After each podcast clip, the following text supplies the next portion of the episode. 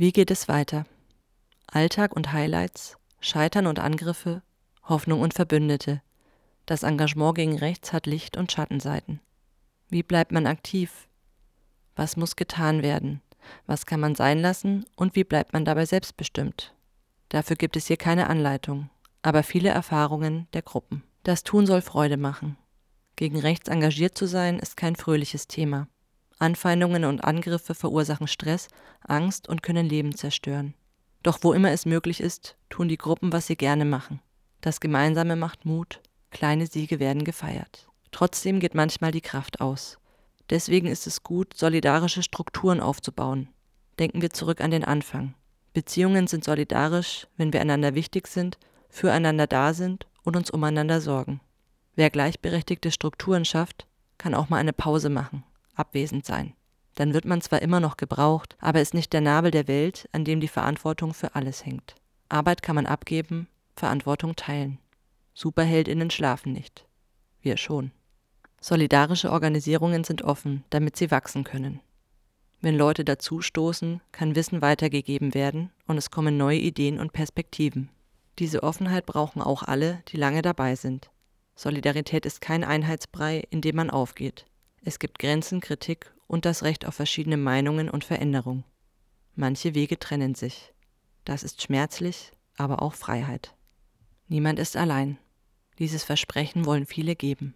Aber es muss auch jemand annehmen und sich Hilfe holen. Niemand muss alles schaffen, auch keine Gruppe oder Verein. Angesichts rechter Übermacht an manchen Orten muss auch klar sein, dass Aktivismus an Grenzen stößt, dass mehr tun nicht zwangsläufig mehr hilft. Sich rechter Dominanz zu entziehen und sich dafür zusammenzutun ist politisch, auch wenn es nicht glitzert oder vor Kraft strotzt. Wer mit rechter Übermacht lebt, braucht keine Belehrungen von außen, wohl aber Unterstützung und Impulse. Rechte Bedrohungsallianzen verbinden alltägliche Diskriminierung mit Terror. Das kann leider nicht durch Freundlichkeit verhindert werden, nicht mal durch die besseren Argumente. Es braucht Organisierung und das Selbstbewusstsein, klare Forderungen zu stellen. Aktivistinnen und Zivilgesellschaft geben mitunter alles. Sie müssen die Politik fordern, ihren Teil beizutragen. Das ist dran. Keine Gruppe in der Ausstellung gibt sich damit zufrieden, wie es ist, oder gar damit, dass alles verloren sein soll. Sie ziehen Hoffnung aus dem, was sie machen, und dass es gemeinsam geschieht. Beim Zusammentun passiert etwas zwischeneinander. Eine solidarische Beziehung kann entstehen.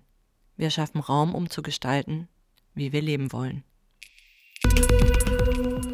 Das war die Ausstellung Zusammentun solidarisch gegen rechts. Wenn ihr mehr erfahren wollt, dann hört den Podcast zur Ausstellung.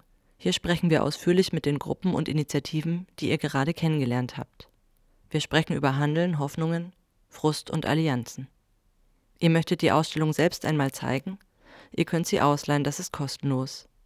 Alle Infos dazu gibt es unter www.weiterdenken.de slash Zusammentun-Ausstellung. Diese Ausstellung entstand in der Fachstelle Bildungsallianzen gegen rechte Ideologien. Sie gehört zum Verbund der Heinrich-Böll-Stiftungen in den 16 Bundesländern. Die Heinrich-Böll-Stiftungen machen politische Erwachsenenbildung für eine demokratische, feministische ökologische, offene und solidarische Gesellschaft auf Basis der Menschenwürde und der Menschenrechte. Vielen Dank an alle Gruppen, die mit ihrem Tun die Ausstellung möglich gemacht haben. Und vielen Dank für den Besuch und das Interesse. Tut euch zusammen. Thank you.